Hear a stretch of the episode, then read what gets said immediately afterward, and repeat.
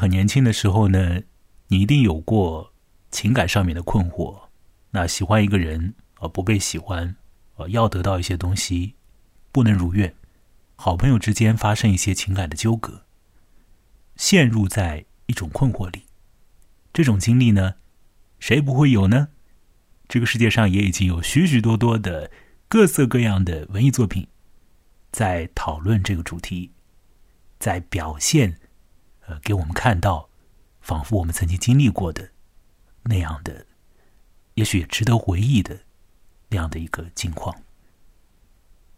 我这次要来和一个朋友来谈一个短篇小说。这个短篇小说写的呢是青少年的感觉，同时他也写到了一个已经度过了那个青少年阶段许久的一位教师的一些心理的感觉。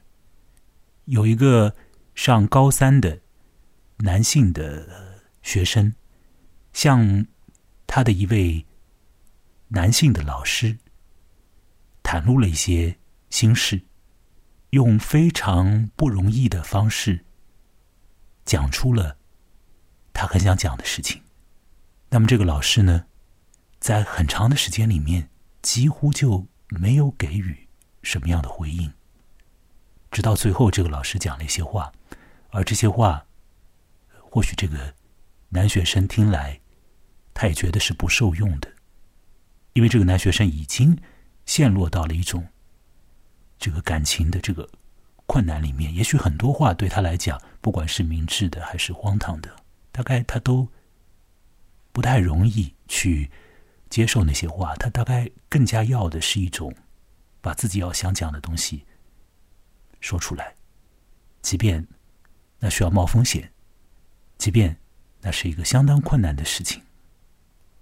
我要谈的这个故事呢，是一个同志所写的一篇同志小说。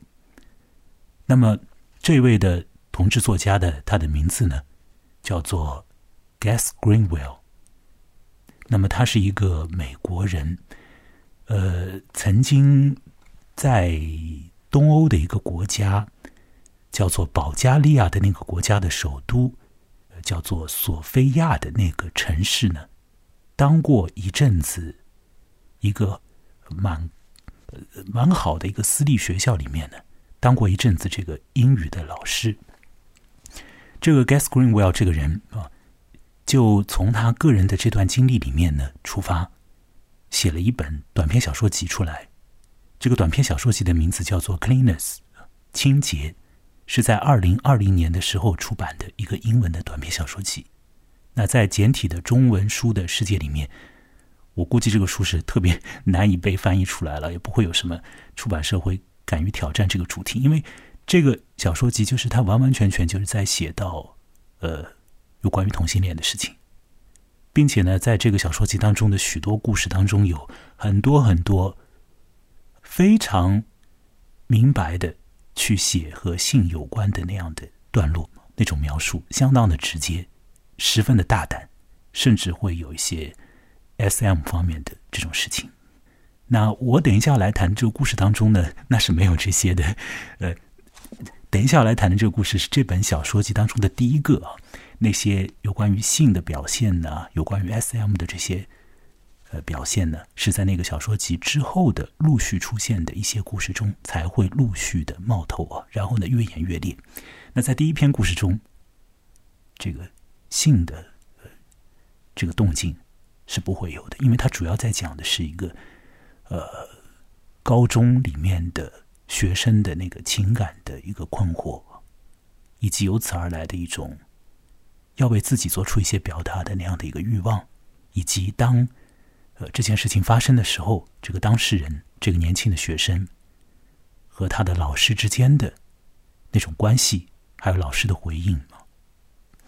那我们要讲这个故事，名字就叫做《Mental 导师》啊，这是这个短篇小说集《Cleanness》当中的第一个短篇小说。那我今天呢是邀请一位我的朋友来作陪，也 就是我我在讲这个故事的时候，就呃可以是独白啦，就自己自己这样慢慢的讲下去啊。但我很怕讲到一部分的时候呢，就呃会出一些不可挽回的小尴尬啊，然后自己就卡在那边。所以呢，我就做这样的尝试吧，就邀请一位朋友啊，在网络的另一头听我讲，然后呢，也许在一些部分啊，这位朋友也会给我一些回应，或者呢，我们可以在一些呃点上面就。略微的聊几句，略微的讨论几句。那么，当我讲的过程之中遇到一些尴尬的时候，那我这位朋友呢，那就会跳出来救场啊。我想象中这样会比较好一点。那大家听起来呢，也会比较的自然一点呢。那我的这位朋友呢，现在是呃，他叫做蜜蜂啦。那现在在网络的另一头啊，和我处于连线的状态。我呢是在上海的崇明岛，那米峰是在上海市区。米峰你好。Hello，Hello，好，我们要来讲同志故事啦，同志故事啊。所以这这个故事的话，你是看的那个英文这样子读的是吧？就是它没有中文版。对，它是没有中文版的。我是下载了英文的电子书，然后呢，把这个英文的电子书就放在那个翻译程序里面嘛，它就会翻译出来中文。完了之后呢，我就是用这个翻译出来的中文，然后呢，对应英语英语的这个原文一起来看的。这样的话就会方便一点。呃，但也不会让里面的一些信息就是走位了。但看起来的话，会对于我这种就是英语还还还不太灵光的人，就就会方便很多。所以我是用这种方式来做的。这种方式，我觉得大家也可以尝试一下。现在翻译程序有的还做的不错了，就至少它会把里面的那个句子的结构啊什么的都弄得特别的清爽。那你遇到一些看不懂的地方，就再回过头去把英语的句子再稍微仔细的念一下，再多斟酌一下。这当中的一些信息就会略略的浮现出来了。不过，我接着米峰刚刚讲的那个话来讲啊，就是这个小说我把它呃导成中文嘛，用机器翻译的中文。你如果只是看那个机器翻译的中文，而不对应英语的原文来看的话，那很多地方实在是看得特别的恍惚啊，就是恍恍惚惚那种，有一点像是乱掉了的感觉。因为这个小说当中有很多。特别特别长的那种句子和由特别特别长的句子所构成的很大一大块的那种段落，而且在这个句子当中的很多人称啊，它是有一点点自带一点紊乱感的，包括句子里面的人物的讲出来的话呢，它都是不会给它加上那个呃冒号之类的东西啊，就直接用这个呃很很直接的就让这句人物嘴嘴里面的话就。就出现了。那有的时候他说你，你都不知道这个你指的是谁，呃，或者他，那这个他到底究竟又指的是哪一个他？指的是那个呃男学生呢，还是那个老师呢？还是这个男学生像老师所提到的那某个他呢？有的时候你都有点搞不太懂。但我想呢，这个作者他是有一点点故意这样子操作的，他故意在这个小说的很多的细节里面制造出来了一点这种恍惚的、迷离的。使得你在这个人称上面，以及那句话究竟是谁说的那个问题上，好像有一点点小的迷乱感。那为什么他要这样做呢？因为这个小说里面很多这个男学生的心事，以及男学生依着他的心事所很努力的讲出来的那些话，其实也是那个老师心里头所有的心事。老师心里头有可能也曾经。经历过这个男生所经历过的事情，老师心里面有可能在过去的时候，他也有一些话想要跟人讲。那这个老师已经度过了那个阶段了，他到底有没有讲过什么？他的心事到底他是怎么处理的？我们都不得而知。我们只是现在看得到有一个学生就跑过去和他的那个同性别的老师这样交谈，他自然都会唤起那个老师心里面那些东西。所以这两个人一老一少。年龄一定是隔开一段的，那人生阅历也隔开很多。可是呢，他们可以共享一种东西。在年轻学生那边，那是很激烈的；但在老师那边呢，也许同样的，只是老师那里或许是更无言和更难言的东西。好了，我不知道这样讲的话，蜜蜂听上去还好吗？所以说是那个老师，其实他也有自己，他可能以前也想告诉给别人，但是没有说的。但并不是说这个老师是同志这样这件事情，可能是另外的，他也有一些事情，有点儿就是这样的一种情感，是吧？这个老师也是一位同志，哦，是啊这样，这老师也是一啊位同志，有意思了。对啊，嗯，所以就是呃，学生知道那个老师是同志了，或者说他是知道的时候嗯才去找他的吗？我感觉是这样。这个故事里面没有写的特别明白，但是为什么这个学生要找这个老师？呃，很有可能是这个学生有所感觉、有所察觉啊。另外还有一个原因就是，这个老师他是从美国过去的一个教英文的老师，而这个故事的发生的地点是在东欧的那个国家，呃呃，叫做索菲亚的那座城市，那是保加利亚的首都。就是那个学生想要找一个外来者，想要找一个好像啊，呃，有有有更多经验，好像对于同性恋这个事情更达观的一个人，也有可能。嗯嗯，那至于老师那边，就是老师知不知道那个来找他的男学生，他是一位同志呢？事实上，老师也是隐隐约约有很多察觉的。所以，就是当这个男学生约那个老师的时候啊，哎，他们彼此好像都晓得，呃，这个这个对方的，就是对方是可以呃可可以去交谈和或者这这件事情就应该是啊、在这两人之间发生这种交谈的。他们好像有有有一种心里面的那样的一个引力，使得他们就就坐在一起，开始这样的一个谈话。好了，我现在就开始把这个故事里面的一些情况呃陆陆续续讲出来吧。然后当中如果有有一些呃讲的有点不清晰的地方啊，或者有有、呃、问题的地方，就是米峰就直接跳出来告诉我啊。好好不好好，嗯好，那这个故事首先讲的呢，我会讲的略微简单一点啊，就是这故事首先讲的呢是这个老师，呃，他跑到索菲亚的那个城市的一个市区当中啊，那在那边呢等候那个学生的出现。学生呢有一个名字，这个名字呢在小说里面呢只是一个代号了，叫做 G，那我们也就叫他 G 好了。这个 G 呢约这个老师出来，他没有把这个老师约在学校里面的任何一个地方，而是约在呃这个城市当中的一个区域。这位老师已经在索菲亚教了两年的高中了。那对于这座城市，他或许应该有所呃熟悉了，对于街道啊、建筑啊之类的。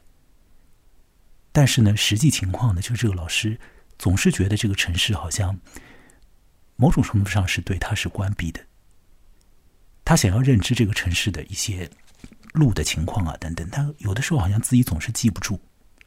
而如果说有一个这个城市的里面的本地人呢，那和他一起走的时候，那这个城市又好像是就自动的就打开了，然后这城市里面的啊、一些呃隐蔽的角落也好像会就以这种开放的方式啊，自动的就这样浮现出来。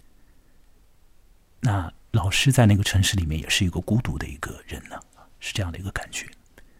好，反正这个学生呢就约这个老师呢在外头见，那老师就等他。期间这个学生还有点迟到啊，后来这个学生就出现了。那这个学生呢就领着这个老师呢，呃，跑来跑去的，拐了几个弯，跑到了一个小酒吧。这个小酒吧里头人声嘈杂，这个窗户呢是很浑浊的那种窗户，呃，和这个外面的这个世界呢，也好像有点的隔绝。然后呢，在这个小酒吧当中呢，大家讲的都是保加利亚的当地的语言，不会有人去用英语发出什么样的声响，而有可能呢，在保加利亚的别的一些呃公共场合、别的一些酒吧里面，也许有人会高兴用英语来讲一些事情啊，或许是那样。反正呢，这个学生就是他应该是嗯蛮刻意的了，蛮有准备的，就是把老师领到了这样一个对于他而言啊，对于老师而言都相对来讲安全一点的一个地方，这么一个呃小酒吧里面。到了小酒吧里面呢，这个学生就想要和老师讲一些事情，老师也在等待这个学生，你到底要讲什么？老师隐隐约约有一种感觉，他大概要讲什么，但是这个学生就没有把话题往那个方向讲，事实上，在这个部分呢，就是 这个学生要努力的和这个老师要做第一个非常艰难的事情，就是就是出柜了。他就是得他就是得先解开这样的一个心防啊，先要把自己是同志这个事情给说穿，说穿了之后，完了之后，后面的一些事情才可以说下来。你要去把你自己的这一面去告诉别人。那真是非常不容易的一件事情。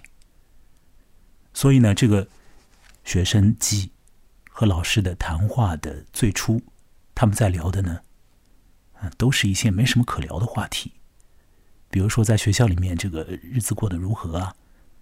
比如说，在呃高中学业结束之后，呃，申请别的地方的学校，这个申请的怎么样了？都是这样的话题。这个学生当时已经上高三了，而他约老师见面的时候呢，已经是十二月份，就是应该是高三的第一个学期快要结束的时候。那等到高中毕业的时候呢，这个学生他是有可能可以要，呃，可以去到美国去留学的，或者呢，也可以到欧盟的国家里面呢去继续学习。他上的那个学校啊，是一个很好的一个私立学校啊，属于这个。保加利亚这个当地有钱人或者有权势的人可以去上的那种学校，毕业以后都可以跑到外国去啊，跑到当时来讲，呃，或许认为更好一点的国家。好，那这样讲下去，这个谈话就没有办法进入正题啊，是不是？就很困难啊。这话题呢，就像是一块拧干的布一样，使劲拧，这当中滴出来的水就越来越少了。这两两个人就越来越尴尬了嘛？那怎么办？好，在这个地方，这个作者呢，他让这个学生是怎么样出柜的？又是让这个老师是怎么样意识得到这个呃学生呃他的这个真实的这个身份的这个感觉啊？这当中，这个作者的做法是蛮有趣的，是让老师和学生呢聊到了诗歌这件事情。因为这位老师呢，在呃那个学校当中，他教那个英文嘛，就会请那些学生呢，就看一些英文的这个诗歌。看完了诗歌之后呢，会让学生做一些的作业。这个作业呢，在呃我们这儿很罕见，但是呢，据我所知，在一些呃英语国家里面是惯用的手段。什么样的作业呢？就是学生看完一首诗歌之后，老师会说：“你根据你的感觉，你自己写一首诗，来回应你所读到的那首诗歌。”哦，你读了一首很好的诗歌，读了一首老师指定的那个好诗吧。完了之后呢，你自己也写一首诗歌，哪怕写的再蹩脚都没关系。那你把你呃读了那首诗之后的一些感觉融入在你的自己的文笔里，你把它写出来，就做这样的作业。这个好像在。英语世界里面是蛮常见的一种学校里面的作业哦，但是我们这儿是很少见啊，哪有什么语文老师让学生写一首写一首诗歌回应一首诗别的诗歌的这种情况不太有啊。反正那个老师就布置这样的作业，那么这个学生呢也就写了一些诗，写了一些诗拿上去。那么他和那个老师在那个酒吧里面聊到这种东西，聊到诗歌啊什么什么的，学生拿出他的一首诗歌。老师呢，曾经在这个诗歌上写了很多的批语，呃，写这个诗嗯哪里可以呃，或者哪里还欠缺等等，有很多批语。这个学生就跟那个老师说：“他说你你说了这个诗里面的很多的毛病，很多不足啊，但是呢，你没有说出一个最大的这个诗当中的问题。”那这个学生就用手指着这个诗歌里面的出现了很多很多的人称代词 she 啊，他就指着那些 she 啊。一个又一个的，他女字边旁的那个他，一个又一个，跟那个老师说：“他说这这些代词实际上都是错的。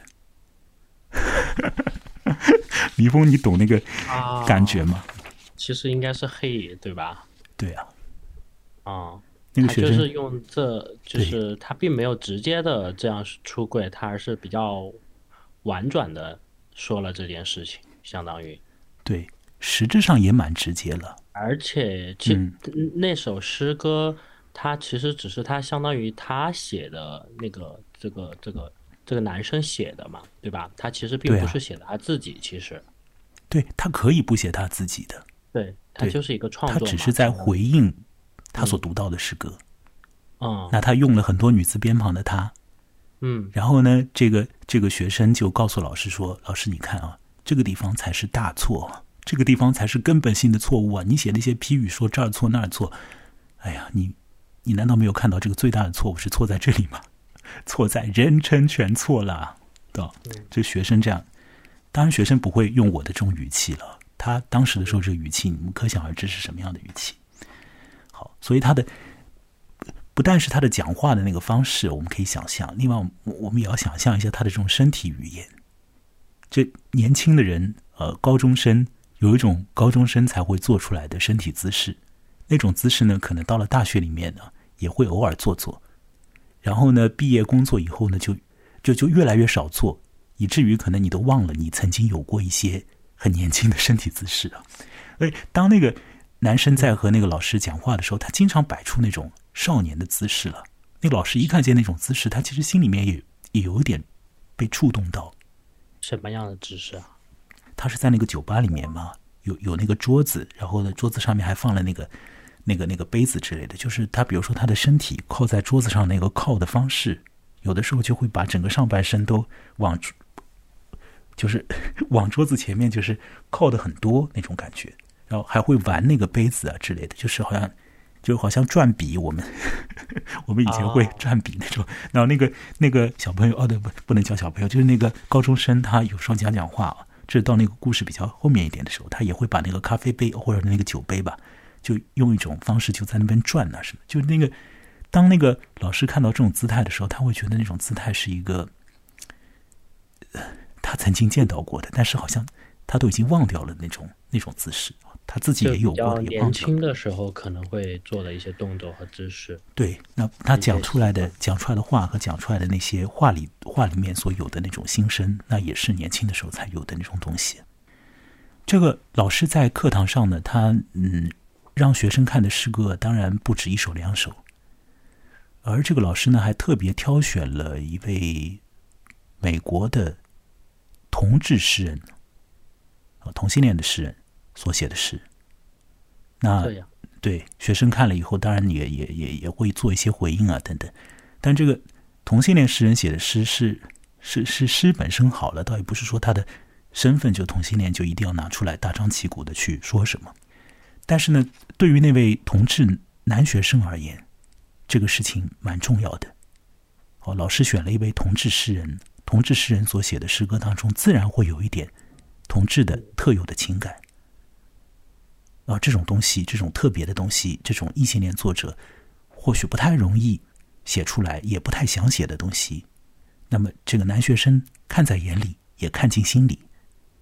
呃，当时的时候，在那个保加利亚那个国家，呃，讲到同性恋，那是一个禁忌，根本就不可能会有为了呃同志这个群体而去。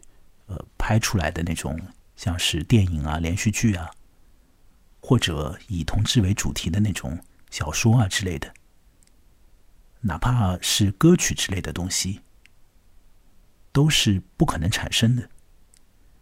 所以，呃，当时那个时候的在保加利亚的那种呃这个学生，他是没有办法从保加利亚当地的那个文化里面。嗯，或者那种流行文化的产品里面，听到、看到、感受到和自己的心里有呼应的东西的，非常难，非常非常难。而在这个情况之下，当这个老师把一个同志作家啊、同志诗人所写的东西拿过去的时候，当然这个年轻学生就会更加的激动了。那么在这里呢？这个年轻学生他就要继续把这个话题就是说下去了，他已经把自己是同志这件事情已经就挑明了。我现在呢就是跳过这个小说里面的一些部分吧，就直接说这个学生的他要讲的那个很嗯很具体的那个他的一个感觉，以及发生在他生活中的那个事件，好不好？笔锋吗？嗯，好的。那这个这个学生的情况是怎么样呢？就是他在高中里面呢，有呃一个四人组合的一个呃密友圈子，四个人就是经常玩在一起，呃，学习的时候也在一块儿，然后的放了学大概要要好，对对对，就是非常要好、非常要好的那种，就反正就是很多事情，几乎所有的事情，就四个人都呃都高兴一起做那种。嗯，四个男生。哎，不是的，啊，也有女生，对，也有也有女生。这个组合里面呢是三个男生加上一个女生。那么这个组合里面，除了我们的这个小说里面的主人公这个吉这个同学之外，其他的三个人都是要比吉来的更加的外向的。这个既是相对会比较内向的那样一种一种性格，对吧？吉。就是感觉他以前是没有这样的这种朋友关系的，嗯，呃，而其他三个人呢，呃，就是他们好像是有的选的啦，就是我可以这样选那样选，然后我我们就组合在一起了。而吉好像也是，就是他没得选，就是说，如果他离开这个密友圈子的话，他外面也没什么其他朋友了，就那种感觉。嗯嗯，好，那他在这个四人组合当中，那么呃，当时的时候，因为已经上到高三了啦。那高三上完的话，就这个中学学业就完成了。完成了之后呢，照着这个呃私立学校的这种一般的那个趋势，那很多学生大概都要到外国去，怎么样的？再加上大家都是有权有势的人家里面的小孩了，所以这个也不差钱。因此呢，在那个学校当中呢，就有一种约定俗成的这个做法，就是学生在上到高三的时候呢，往往就会开始提前的狂欢。就是，呃，就对对对，就就一路搞 party。那比如说一上高三呢，这个这个秋季学期一开始，大家就就就已经开始玩起来了。一到这种可以玩的时候呢，这些学生就就想尽了法子，就有点稀里糊涂的就玩起来，甚至于呢还做很多的旅游啊什么的，就好像是他们这个学校里的一种一种传统做法了。就大家反正到了高三都是这样的。那他这种还挺美式的一个感觉。哎，有一点，有一点，因为他这个学校，他的他是，呃，保加利亚首都当地的一个，就是很很好的那种，那种那种学校，都是学校，你就可以想象成是贵族学校吧。嗯，应该他也确实是贵族学校，可能。好，那么呃，这个四人组合呢，他们就在上高中的那个秋天吧，就逮到了那个假日之后，就出去。搞一个旅行，那么吉在这四个人当中呢，他会觉得有一个人呢，嗯，好像他就是更加想和那个人在一起啊。那个人叫做 B，也是用一个就是只有一个字母一个代号，叫做 B。对，吉对 B 的那个感觉呢，他不是就是一下子就来的那么的明明白白的。不可能是一下子就来的那么的明明白白的，对不对啊？米凤肯定了解这个，我们都是会知道这一点了。不管是异性恋还是同性恋啊，不管是怎样，你都会知道，你对一个人的那个所谓的那种喜欢呢，或者所谓的那种对于亲密关系好像要更进一层的感觉，它不是有的时候说什么一见钟情啊什么，其实更多的时候是他产生这种感觉的时候，你自己都没有意识得到，对不对？往往是这样，缓慢慢慢出现的一个过程。对，而且随着这个这个感觉的出现，就有很多行为啊，有很多你自己的一些一些东西也会发生一些变化。那呃，那那我就说那个比较直接的部分吧，我把小说里面的一些内容略去一点。嗯，那比较直接的是什么呢？就是这个这个呃，当时在出去玩的时候，这个 G 和 B 是睡一个房间。啊。对他们是在，他们是应该是睡一个房间的，那那应该是两张一张床吗？可能是两张床吧，我感觉可能是两张床。嗯，那嗯，但是在这个小说当中，一张床，嗯嗯，这个小说里面倒是一张床、两张床倒是不太要紧了。你等一下，你听了那个具体发生什么事情，你就知道了。那么，反正呢，吉和比应该是他们晚上是应该是待在一块儿的。这个四人组里面有一个女生了，那女生她嗯，应该就是住一个自己的房间，对不对？那还有一个，还有另外有一个男生，那另外有个男生，我估计他也就是自己睡一间那个一间房间吧，这样的一个状态。那那个晚上呢，四个人起先在一块儿聊，聊着聊着聊到后面的时候啊，这些学生也会提早就会喝酒啊什么的，呃，还还会抽烟嘛，还会抽烟。这个呃，包括前面这个鸡约了老师进入那个酒吧嘛，一坐进去，这个学生就开始抽烟，就反正他们抽烟喝酒都会做，这种事情他们早就早就会干了。嗯，那反正那一天他们旅游的时候，呃，这些事情恐怕也做吧。那反正呢，就是晚上的聊天，聊天聊到一定时候的，这个鸡就先回去休息了。那么他就也就睡着了。照理来讲，这个或者说按照原来的那个计划，按照原来的那个房间分配，那应该 B 应该回来住啊，对不对？结果呢，等到那个鸡醒过来的时候呢，发现呢这个房间里面没有别人了，只有他一个人。嗯，所以那个 B 没有回来睡。对，B 没有回来，B 没有回来。那是发生了什么情况呢？那鸡，呃，他一时之间他倒也没有多想，他只是确认了这个事实，就是 B 不在这个房间里啊。那么这个鸡就走出去，走到外面呢，看到。这个四人组合当中的那个，除了鸡、除了 B 之外的另一个不具名的这个男生呢，他在这个小说里面始终都没有一个名字，也没有一个代号的。这个男生过来，我们就叫他呃呃，这个怎么叫啊？另一个男生还是什么？还是第四者还是什么？我不知道怎么叫他。或者你现在可以给他。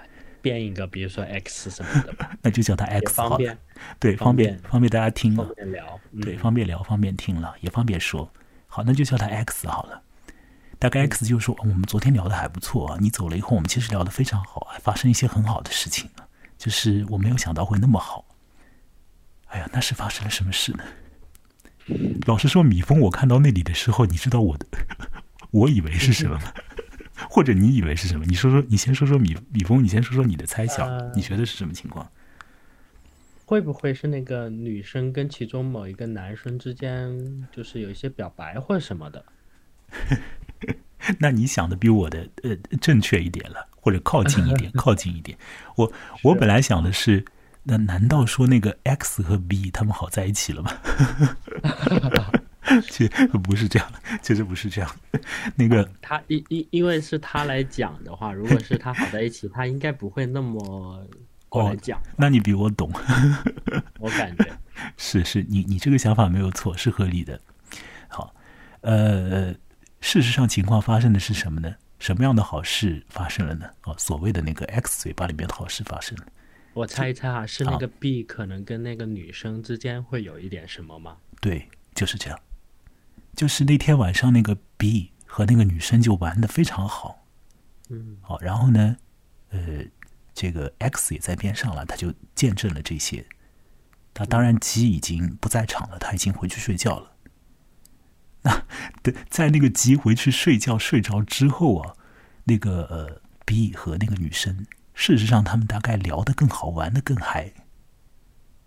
以至于呢，那天晚上呢，很有可能发生的事情就是，呃，B 和女生他们大概就一起一起过了，或者叫一起过夜了，我也不知道怎么说啊。就是到底发生了什么不知道，反正反正 B 不在 G 的房间嘛，那很有可能就在那个女生的房间里，对不对？那天晚上啊，这样子，好，就是但是这个书里面并没有明确的说这个，只是。可能这样推测，大概是这样的一个结果，是吧？小说里面讲的内容就是，呃，X 描述当天晚上，呃，B 和那个女生聊得很好。然后呢，当他这样描述描述着的时候呢，当然这个鸡就听得就越来越心里面他就越来越乱嘛。这时候他就听到楼上有人走下来，因为他们当时住的那个结构是呃有有那个上下层的，所以。就是楼上面一就是那个 B 和那个女生就一起走下来了，他们就停止在聊这件事情了，就没有继续聊下去了，相当于。呃，就是那个那个 B 和那个女生一起走下来，我的感觉就就已经很清楚了，就是当天夜里那个，就他们俩就在一块儿嘛，他们俩就在一起这样子。这个就是这个这个动作就说明了这个问题啊，我觉得蛮能说明这个问题。反正他们走下来之后，就是因为他们四个人就是很好的好朋友了，是。所以照着那个通常来讲的那个大多数人，呃的那个剧本，那应该是怎么样的？就是我的意思是说，如果即使不是同性恋的话，那应该是什么一个模式呢？就他应该会很开心啊！对啊，就是大家都很开心啊，大家都很开心，就皆大欢喜嘛，对不对？就很乐呵的，可能在旁边。就是打趣啊，这种这种，对对，替自己的好朋友开心啊，可能这样的一种状态。对对对对，那也也也有其他的一种模式啊，异性恋之间，那如果如果有人也喜欢那个女生的话，那大概就开始 不太一样了，就就麻烦一点。但我们现在面对的这个局面呢，就更加微妙，对不对啊？嗯，因为这个鸡是同志，嗯，而且呢，他对比有一点特别的情愫，但那个情愫呢，或许还不能够明确的用，像是恋爱啊。或者像是这个性方面的需要啊，这些来去概括，我觉得不能够用这种东西来概括，那只是青少年之间的、少年之间的一种感觉。这个很有可能，呃，他就是同性恋，但也有可能不是同性恋这个词所可以去，就是就是盖棺定论的一种东西。嗯，他就是会可能会。比较喜欢跟他待在一起或者一块玩，对他会有比较好的一些好感，类似这样的一种状态，对吧？对他此前就是他此前基本上就是这样的，就很想和 B 就更多的待在一起了。包括这个小说里面有一段写到那个 B 都换了一个班级，就就分开了，就等于说鸡和 B 分开了。然后鸡还故意搞了一点手段，就也把自己就转到那个班级去了，就继续和 B 待在同一个班，这样这样这样，对对。那现在问题是，当那个呃呃这个 B 和女生走在一起之后，这个 G 的反应啊，他就好像更加清楚自己是喜欢 B 的了。前面他可能还没有那么的清楚，只是觉得要和这个人待在一起了。好了，现在他就更加清楚，就会有一点那种吃醋的一种感觉。哎，对啊，非常吃醋啊，难过的一种感觉，非常难过，非常难过。非常难过，尤其是在什么时候他特别难过呢？就是这个 B，嗯，他会呃，经常性的会和吉讲他和那个女生在一起有多开心。哦，因为 B 是不知道的，所以他会是像跟一个好朋友去分享他的那个对啊恋爱的一个状态。是啊是啊，就不断的报告这个恋爱的进程吧，说自己有多多爽多多嗨嘛。对不对？大家多欢乐嘛！照理来讲的话，就是不断的祝福啊，或者就是，呃，对，就是就是就开玩笑嘛，彼此之间就就听到这种事情，应该是开心的这个模式嘛，对不对？嗯。但是呢，那肯定其就越来越不开心啊，越来越不开心。那怎么办呢？怎么办？但是这个 B 应该也也也也感受不到是吧？get 不到，一点都 get 不到啊！他是一丁半点都没有的，没有 get 到。至少从吉的那个和那个老师的讲述里面，我是一点都听不出来，就是那个 B 有什么 get 到这这种点的，那一点都没有啊。你知道这个这个情况是什么情况？就如果说放在我们现在，对吧？现在就是你，呃呃，你不要说在什么大城市，就是中国的什么别的地方，任何的地方，那个同志啊什么这种东西，他已经大家都已经接受这个称呼，对，知道有这样的一件事情啊，或者这种。老实说，我我我不觉得这就是好啊！我不觉得这就是好。但是呢，我要说的就是这种情况和你完全不知道这个名词啊，有有这个同志这个东西，有有这样的一个词语，你知道和不知道那个情况是不同的啊，是完全不一样的，完全不同。那么在当时的那个环境，在当时那个保加利亚的那个地方，哦，大家是不谈同志的，根本根本不谈论的。而且呢，嗯，这个我必须得现在必须得强调一件事情，就是。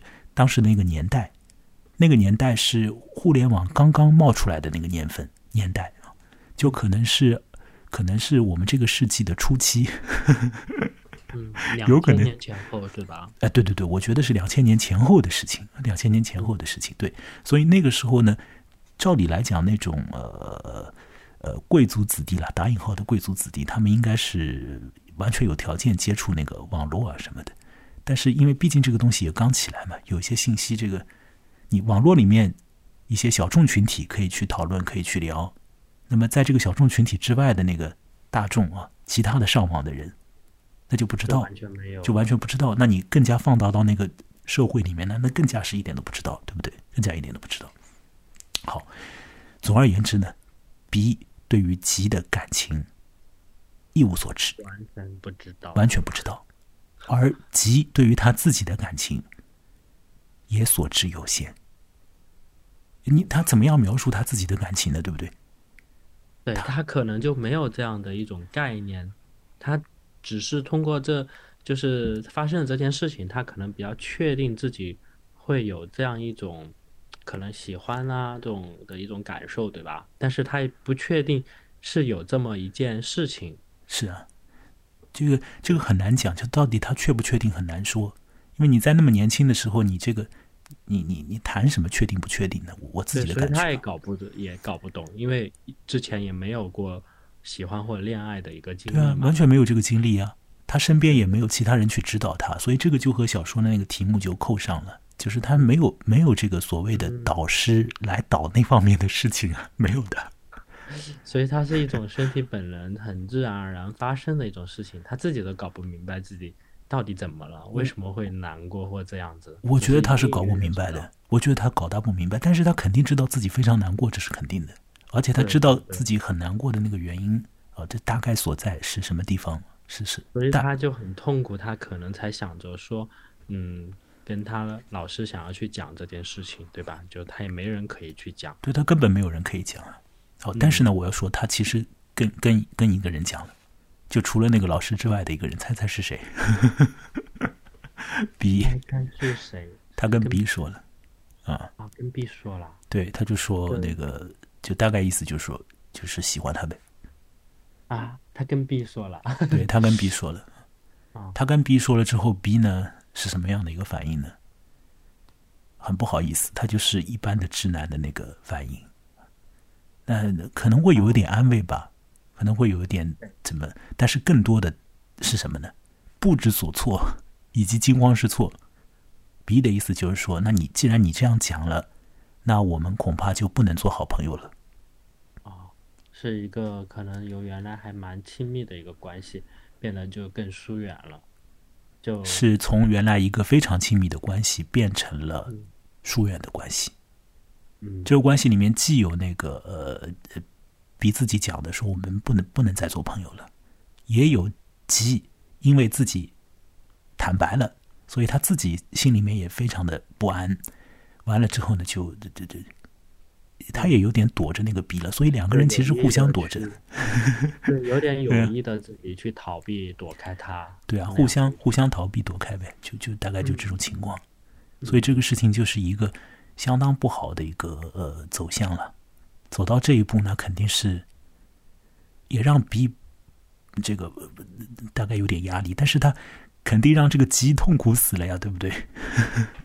这个鸡是非常非常非常非常痛苦，非常痛苦。对，所以以至于他没有出路到，就是要必须得要去找那个他的老师，对吧？讲这个这一系列的事情和这一系列的那个事情所带来的心理的感觉。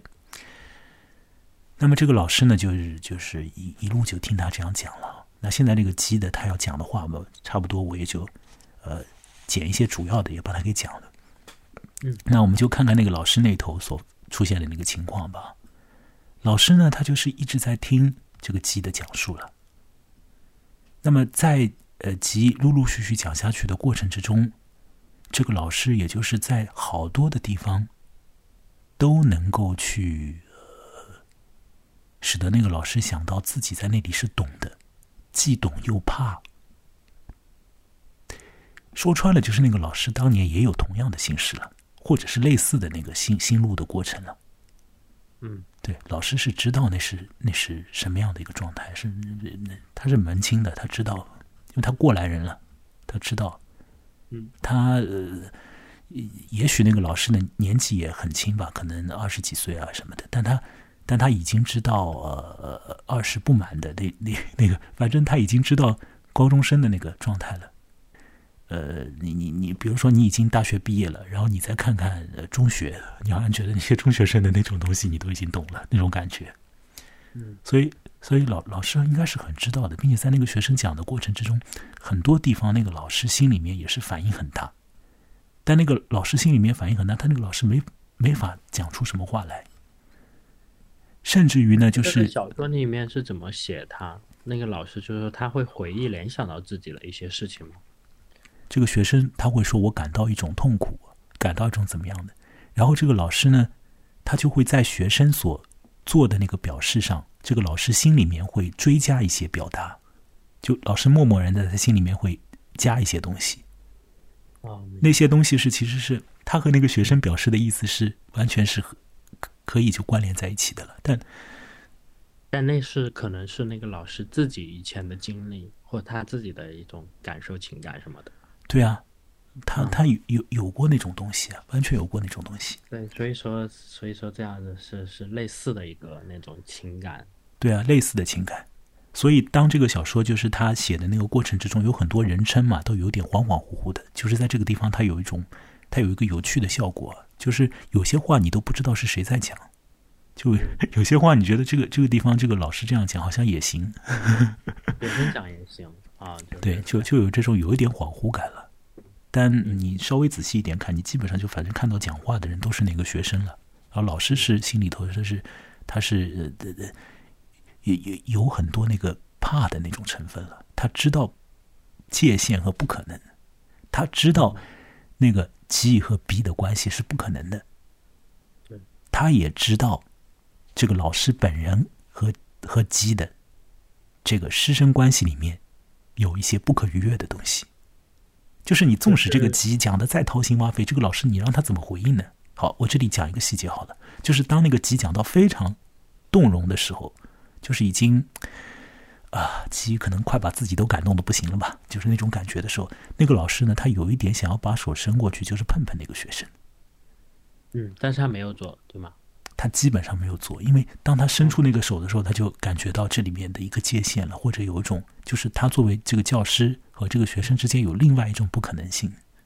嗯，甚至于这个不能，这个老师会知道自己不能把自己，如果是的这个身份去告诉学生，他不能去袒露，对吧？就是在那样的一个他们的那个社会中，其实是还不太能够去接受这一点的，他也不能去袒露这一点的，是吧？是是是。老师没有没有袒露他的心声，他也好像也也也不想去袒露他的心声，对吧？对，应该也不能。对，他这个不能是是什么呢？就是这个老师他他他不能够说，就是我以前我也经历过你的这种事情啊，怎么怎么的，这个这个怎么讲呢？对，但是他我我我大概能够大概能感受到，对不对？因为但是可能在他们那种的。那样的一个社会环境下，包括可能也不太就是可以这样去吧。对，很关键的是这个师生关系的限制，这个师生关系的限制，你你没办法做这个，你越过这个这个东西之后会很麻烦。对，可能就会有很多事情。对，很多事情就讲不清楚了，很多人讲不清楚。就是你这个老师你在干什么？你是在教唆学生还是勾引学生？还是你这个这个你你要用老师的那个一些像是催眠一样的，你要对这个学生你要你要做什么？这个学生是同志啊，这个老师你也是同志，那你现在你要干嘛？你准备你准备去勾搭这个小小男生吗？还是怎么样？就是讲出一些话来让这个小男生感动感动，显示显示你的心事，然后大家就感动在一块儿，然后你们好在一起还是咋地？嗯，就是那个其实那个老师知道这些，并且那个他这个教师他就一直是。有一部分呢，这个教师是怎么样的？就是这个教师自己心中的一部分的自我，或者过去的一部分的他的自己啊，他是把埋藏起来的，已经深深的埋藏掉了，已经照着这个照着这个故事最后的说法，就是说这个老师他说我已经把自己削削薄啊，就是就是削掉啊，把自己身上这种东西削掉，已经削到了一个合适的一个尺寸，以至于我这个尺寸可以被放在一个位置里。我已经是这样了。很很多时候，这个老师真的想对这个学生再再亲近一点的，再怎么样一点，但是他没有办法这样做。无论是出于他自己的，自己好像已经和那种那种学生所讲的感情已经隔开了，好像自己已经经历过了，并且已经把那种感情消化掉了。所以，如果再去说什么的话，等于说这个老师也要再一次的暴露自己啊。就是等于学生讲的是痛苦的事情，那这些痛苦的事情，老师身上可能也有。那老师如果说把这种事情再自己再讲一遍的话，自己再讲讲自己的过去的话，就揭自己的伤疤嘛。揭自己的伤疤的话，那那也很痛苦啊。嗯，因为这个教师已经做了很多的努力，把自己身上的一些部分给切掉了，或者埋藏掉了，对不对？现在如果再要讲的话，那何其痛苦呢？而且他可能会还是比较，我觉得他可能比较现实理性吧。他是老师，他都非常理性，对对对。现实层面的一个问题，就是告诉也并不能够有一些什么很好的结果，或者是嗯，对这件事情有什么好的帮助啊，反而可能会带来很多麻烦。基本于事无补，对的，对，基本上就是这样。好，所以当这个学生讲了很多很多话之后呢？就是讲到最后的时候啊，基本上都讲完的时候，那个老师还是做出了一些回应了。反正呢，那个老师讲的话就是一些我们都会听得到的那种教师所讲的话了，类似于就是说你你 就是你你现在经历的这些东西，你过了几年之后你再回头看就不是这个样子了。这不就是高中老师会对学生讲的吗？就是一种过来人的那种感觉。对呀，对呀，就是那种过来人的感觉啊，过来人的感觉，就就就就讲这些，就讲这些。他讲了一段，然后他在讲的那段里面有一些地方也是，呃，一稍微有一点超出那个就是很单纯的那种呃大而无当的话吧，可能里面有一些也有一些实质上有有意味的话。就这个赵老师也讲的很努力了，但是总体上你无论怎么讲，就是那种话听在学生耳朵里的话都是很空洞的。都是那种很不解决问题的，然后呢，都是，呃，都是你们这种大人讲的话啊，没有什么效果的，对对，现实情况没有什么效果的，是对他现在的痛苦没有任何帮助，对，一点都没有什么帮助。那这个结果是什么呢？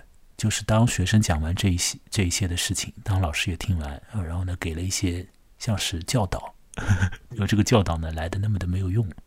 你这个学生就是什么反应呢？他都非常气愤的。这个学生就，那就是很你呃，也许“气愤”这个词用的有点呃不对，就是说他因为他情绪本来就已经比较激动了一点的。对，就是嗯，对吧？然后再加上在那个酒吧里面又是喝酒啊，可能还哦不，又是抽烟，然后又是怎么样的那个环境的加成，反正就导致他的情绪本来就在那个位置上。然后老师又讲那些话，那个学生就很不愉快的那个感觉嘛。他就好像觉得说，大概是这样找你约你出来，这样这样搞半天也也也没搞出什么名堂来，就感觉自己白说了，没有得到一个他觉得会有的一些反馈或者回应。因为那这个学生他是知道隐约知道这个老师的嘛，对吧？对呀，对呀，讲的，对呀，嗯，他他应该是没有得到任何他期待的那种回应啊。嗯，那么同时呢，我想这个里头就是这个学生他的他找那个老师的。的深层来讲呢，其实他他真正的一种需要，真正的一种 need 的一个东西是什么呢？就是讲出来自己的事情嘛，对不对？其实老师的作何回应啊，怎么回应啊，倒是其次。其实很根本的东西，就把自己的这部分能够弄清楚，通过讲的方式弄清楚，这个才是很很很重要的一点。所以这个小说里面也有也有一个地方，就他很多句子都写的很妙了。我现在想到一个句子啊，想到一个说法，就是呢，这个这个老师在见到那个学生，听这个学生开始讲的没多久，这个老师就想，哎，这个学生为什么会信任我和我来讲这些？后来呢，这个老师想想，他说，呃，这或许不是这个学生他判断我能够值得他信任，而是他需要。我和他有一种信任的关系。哦，我觉得这个这个作者就类似于像这种说法，就说的很 很到位啊。这个学生来找这个老师，不是他理性上得出一个结果，就是这个老师是一个值得信赖的人，所以我找他没问题，我找他好了。而是他真的需要找一个人，真的需要去创造一个可信赖的环境。就是他真的没有人可以讲了，可能这是。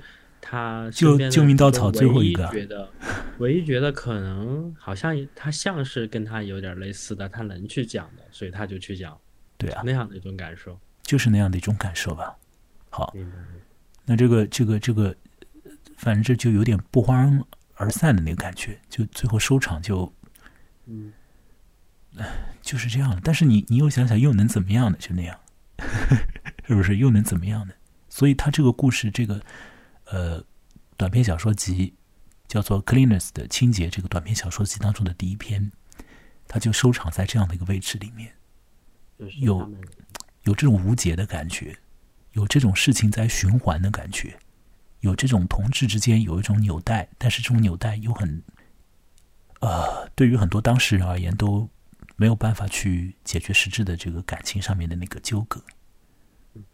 然后呢，这里头又有一些好像对于未来的一种隐隐约约的期待，因为那个老师他总是觉得那个学生有未来的了，而且这个学生以后要去美国要去怎么样的，但有期待的同时，这个老师又有一种绝望的感觉。因为他自己就是从美国过来的嘛，对不对？对，又有期又有一种感觉，就好像未来是开放的；又有另外一种感觉，就好像是这个再怎么样也都是一个呃，也也走不到哪里去那种感觉。就这种感觉，我觉得是这种就是同志的那种心态，那个很多很多人也都会有有有有这样的那个心境的。我自己是觉得，当然我现在讲这个故事的时候。很多地方也是加入了我自己的一些理解以后来讲的。到了这个小说的最后呢，就这个学生也都情绪很大，就走开了。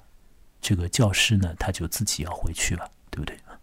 那不要忘了，就是在小说最初的时候，这个教师谈到说，那个呃，这个城市他虽然待了两年，虽然他很想搞清楚城市里面的很多道路的这个状况，但是呢，他搞他不懂啊，始终就是像一个局外人。现在呢，学生走了，他自己要回去。自己回去的时候，就这种感觉就又来了，对吧？这种感觉就又来了。所以他走在那个路上的时候，他心中又有很多那个不安的那个感觉又产生了。那最后就是落在那个老师的心里面的那个他自己的一个纠结里面。然后就结束了，是吧？对，然后就结束。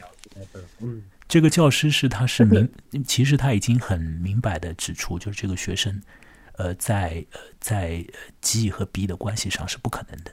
他比较明白的去让那个学生知道，就是和你作为一个，如果你是同志的话，然后呢，你谋求一个和一个异性恋同学的那个关系，哦，在这一点上，这个你等于说你就这个这个你必须得把这个东西给给自己给咽下去，这就是这是不不可能的。但这个学生就一直在想，他说：“那我除了这个，除了要谋求这种可能，你又让我谋求什么可能呢？就是这个意思。就我我还有什么我要的东西？还有什么我可想象的东西呢？还有什么我可以去努力够一够的东西呢？我什么也没有，就那种感觉。这个里面的那个纠缠的那个心理，对不对？就是完全就是显示出来的。好，反正这个老师就最后就这样这个。”一个人就带着不安的心境就回去了。他没有揭露他自己的过去的这个悲伤的东西，或者是过去的那个他年轻的时候有过的那个同样的不好受的心境。但是 有了这一遭之后，估计那个老师自己走回去的时候，他也会想东想西多一点。肯定会想起很多他以前发生的事情。是啊，好了，我们现在到了最后的时候了，我们故事也讲完了，现在听一首歌。这次讲的，我觉得还是略微有一点点，嗯，略微有点节奏，稍微有一点缓呢。因为这故事本身也不短了，稍微有点缓。然后呃，大家听到这里呢，就是我们再来让让这个这个情绪，这个这个再再对位一点呢。然后我们就听听这首歌，叫做《少男日记》。我好想亲手给你这本泛黄的日记。在我年轻无知的生命里，曾有属于你的记忆。我好想亲手给你这本沉重的日记，每页都写满着真实的自己，每行都是无言的叹息。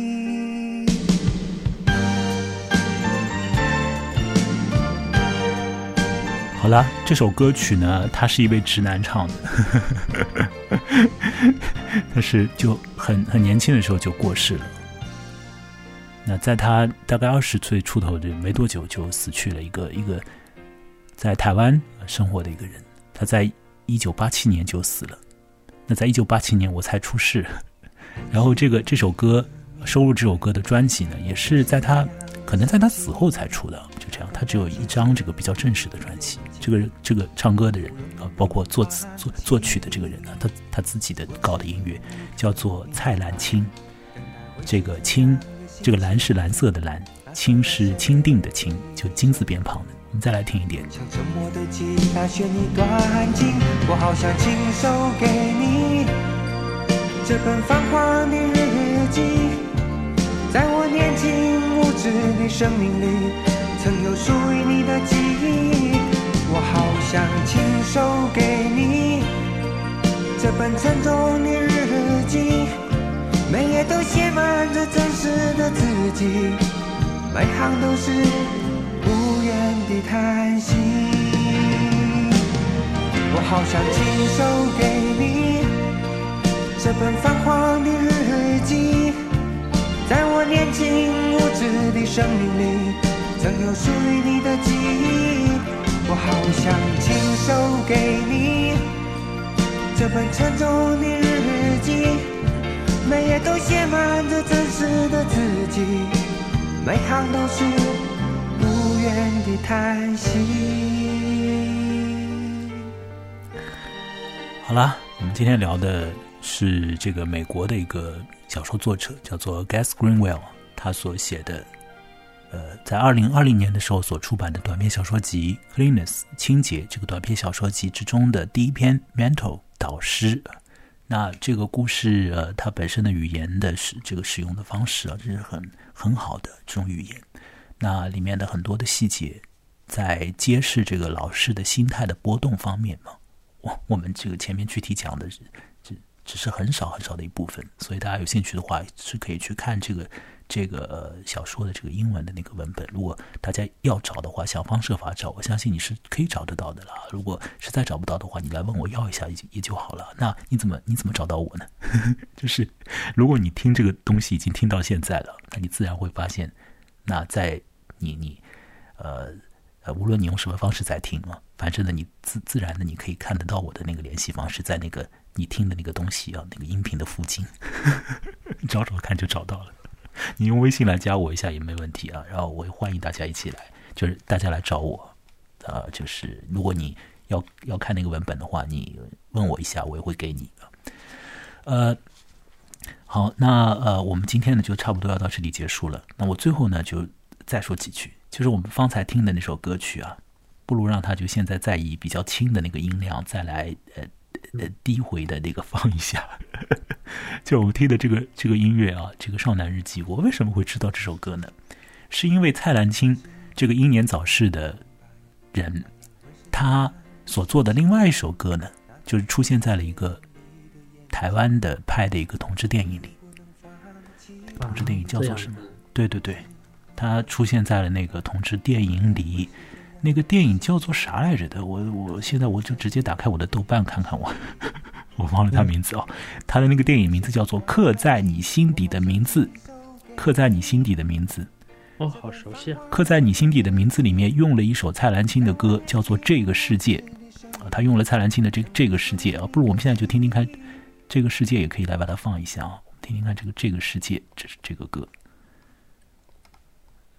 把把这个音乐的声音拉出来看，听听看。这是这个这个世界这首歌开始放，就是那个电影，台湾的那个同志电影叫做《刻在你心底的名字》。这个电影里头用了这个世界这首歌，就现在这首歌。那非常巧了，或者说 有点妙啊，就是和我们今天讲的那个故事有点有点关联度，就是在《刻在你心底的名字》这个影片当中。也有一对学生，高中学生和教师之间的关系。那那这个学生是同志，然后这个教师呢是一个在柜子里面的同志。嗯嗯。所以当这个这个这个不是那个电影的主线啊，那个电影的主线是讲那个呃还是中学的两个男生的这个这个关系。那里面有一个辅线，有一个副线的讲的就是这个其中的一个男生去走投无路啊，没有办法，他心里面实在有话要讲，所以呢，他就找那个找那个老师，那个老师是从德国过去到台湾的一个呃神职的人员的这个老师，就他自己还是一个神父这样的，那么他也在那个中学里头就是上课，所以这个学生就他找那个找神父就很正常了，那那那个学校就是一个宗教天天主教办的学校呗，对不对？他找找神父很很正常，就去去告诫一下嘛，很自然的事情。那岂知这个老师也是同志啊？这学生大概也不知道，也讲着讲着说，讲到后面那个老师自己心里面的东西都已经被触动出来了，哇，所以所以好像啊。对呀、还是非常非常像的，还是非常非常像的，非常非常像。嗯，好了，我们我们最后再来把那个蔡澜清唱的《少男日记》再放一放，我们就在《少男日记》这首歌的那个进行之中，因为我觉得这首歌和我们今天讲的这个故事的那个气氛啊，特别的特别的对，对得上。米峰，你有这个感觉吧？好像是。我们在这首歌的过程之中，就是进程之中结束我们今天的那个谈话吧啊，就呃，我们来听这首歌，然后呢，我们的、呃、录音啊会随着这首歌的结束而本集全部结束。先和大家说再见了，也和米峰先说一下再见，米峰说一下再见吧，和大家。再见，再见。好，随着这首歌的结束，本集结束。再见。在我年轻无知的生命里，曾有属于你的记忆，我好想亲手给你这本沉重的日记，每页都写满着真实的自己，每行都是无言的叹息。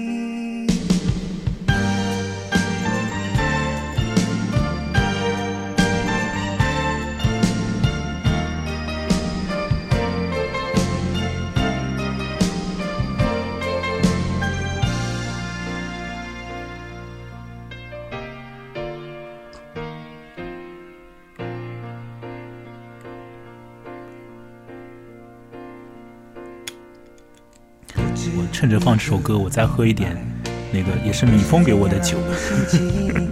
那等在季节里的眼睛，仿佛永远不能放弃。不知你可明白，等待会是怎样的心情？那守在深夜里的身影，像沉默的吉他弦一段情，我好想亲手给你。这本泛黄的日记，在我年轻无知的生命里，曾有属于你的记忆。我好想亲手给你这本沉重的日记，每页都写满着真实的自己，每行都是无言的叹息。我好想亲手给你。这本泛黄的日记，在我年轻无知的生命里，曾有属于你的记忆。我好想亲手给你这本沉重的日记，每页都写满着真实的自己，每行都是无言的叹息。